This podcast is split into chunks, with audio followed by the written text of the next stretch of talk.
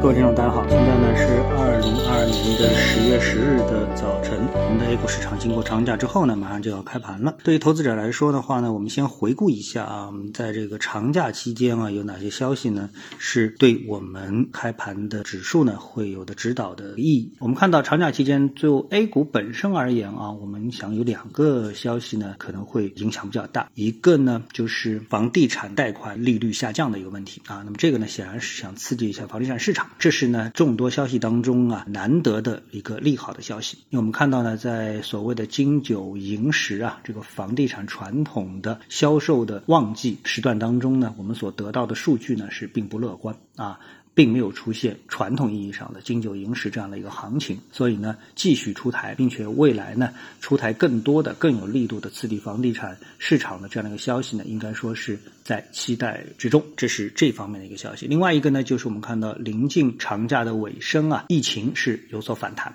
啊，有所反复，那么这个呢，给很多的城市带来了心理上比较大的一个压力，也对经济的复苏呢带来了一个压力。那么这一点呢，将在今天的盘面当中如何影响市场呢？只能是拭目以待。那放眼全球的话呢，其实呢有更多的消息啊，可能会影响我们的 A 股市场啊。其中呢，首推呢，我觉得应该是美国的中期选举。那么什么叫美国的中期选举呢？我们都知道，美国的总统选举呢是四年一期，美国的中期选举呢是每两年一期。那选的呢是中。议员、参议员的这个议会的议员，这个呢，他对美国的一个政策的影响呢是非常的大。那么我们现在所看到的美国的各方面的问题，基本上呢都是在拜登上台之后呢所启动的。比如说，就是经济当然不算是特别疲软啊，经济是比较的旺盛。那么最主要的就是通胀。历史上第二波的通胀的高峰呢，就是发生在拜登啊，也就是民主党的这个执政期间。当然，俄乌战争也是啊。然后呢，就是美联储启动了历史上几乎是最严的，或者是第二严的加息的这么一个政策。那么，所有这些到底会对美国的选民产生什么样选择上的问题？这个呢，就将在这次的中期选举呢是揭晓。啊，中期选举很快，差不多还有一个月的时间，也就是十一月九号啊，就是启动这样的一个选举了。那么这个呢，对美国的政策会有很大的影响。我们看到，这个如果从历史的数据来比较的话呢，我们相信啊，很容易可以得出这样的结论，就是在共和党执政期间，在前总统特朗普执政期间呢，那美国呢可以说对这个经济，特别是对股市是非常的重视啊，可以说所有的事情都在围绕着股市在进行一个运作。所以每每呢，特朗普呢会有一些发言，就是围。绕着股市等等，但是呢，我们看到这件民主党的这个拜登政府啊，他对股市啊似乎是相当的不在意啊，什么经济衰退呀，什么加息啊，这个等等啊，失业率提升啊，都好像不在民主党的考虑范围内。但是我们都知道，老百姓是要吃饭的，那吃饭呢就要跟经济有关，跟那个股市的涨跌有关啊。所以这两相一比较的话呢，就很难说美国的选民啊这次啊到底会不会把更多的共和党议员送进参众两院，那从而呢改变美国的两党之间的一个权力的一个平衡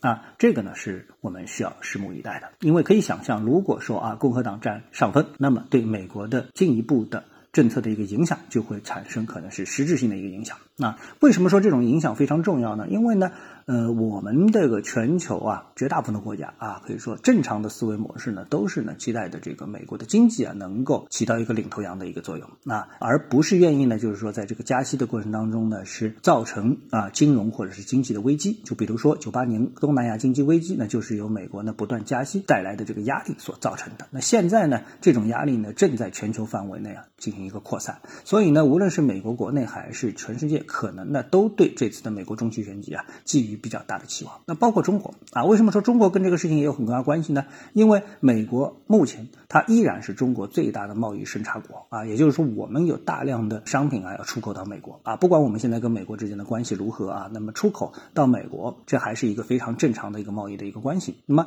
如果美国变穷了啊，美国这个大量减少进口货品的话，那对中国的制造业来说。说的话呢，失去买家就像一个人开店失去消费者，其实肯定不算是什么特别好的消息，对不对？所以呢，我们呢也希望以美国经济呢能够稳定啊，起码能够稳定，能够正常的消化我们生产出来的一个商品。所以呢，可能中期选举对中国的股民来说，同样也是一个值得关注的重大的一个事件。那么最后呢，我们想谈一谈本周的一系列的这个数据，经济数据。那么在本周呢，呃，我们可以看到美联储官员还会继续讲话。那么他们的讲话当然还是围绕着加息，是不是继续的高幅度的这个加息啊？当然，这他们的讲话呢，无论如何呢，我觉得已经市场已经产生了这个疲劳效应啊，因为基本上都说不出什么好话，都是属于鹰派的啊，没有什么鸽派的，这是第一。然后呢，美国的数据呢，包括 PPI 的数据，包括 CPI 的数据啊，那么本周呢都会有案例啊公布。啊，都会公布。那么还有什么？啊，这个密西根大学的消费者信心指数啊，等等之类的啊，还有失业率等等数据。那么这些数据呢，按惯例都会来公布。但是呢，离美国的下一次的加息呢，差不多还有整整一个月的时间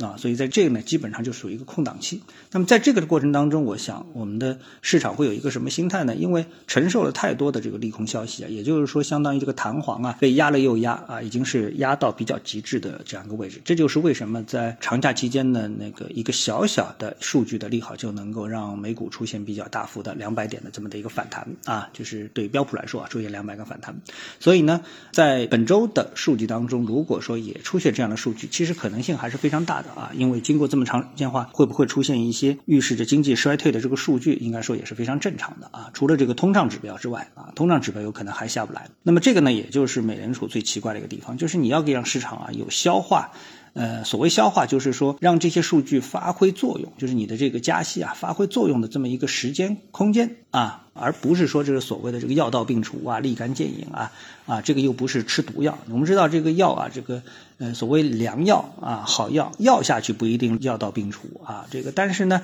毒药肯定是立马就能毒死人的啊。所以呢，这个如果说你是在治病的话，那你肯定不会寄希望于病立刻就彻底的反转，对不对啊？所以美联储现在干的这个事情呢，就比较荒谬啊。我一直认为是这样啊。所以呢，在本周的这些经济数据当中呢，如果一旦出现什么样的一些向好的，就是市场解读为向好的数据的话，那可能呢，这个美国的股票市场也会再次出现反弹啊。再出现反弹的话呢，那么就会带动全球市场以及包括呢 A 股市场也会得到一些利好的帮助啊。那么我想呢，基本上啊，从经济层面上来说呢，这个投资者最为关心的一些几乎所有的关心的领域了吧啊，就是从经济的层面上来说啊，其他的领域我们就不说了嘛。今天呢，跟大家聊到这里啊，那么各位呢有什么想法或者是感受啊，欢迎在评论区呢一起交流，也希望各位啊多多点赞、转发、订阅我的频道专辑啊，我们下期的节目时间再见。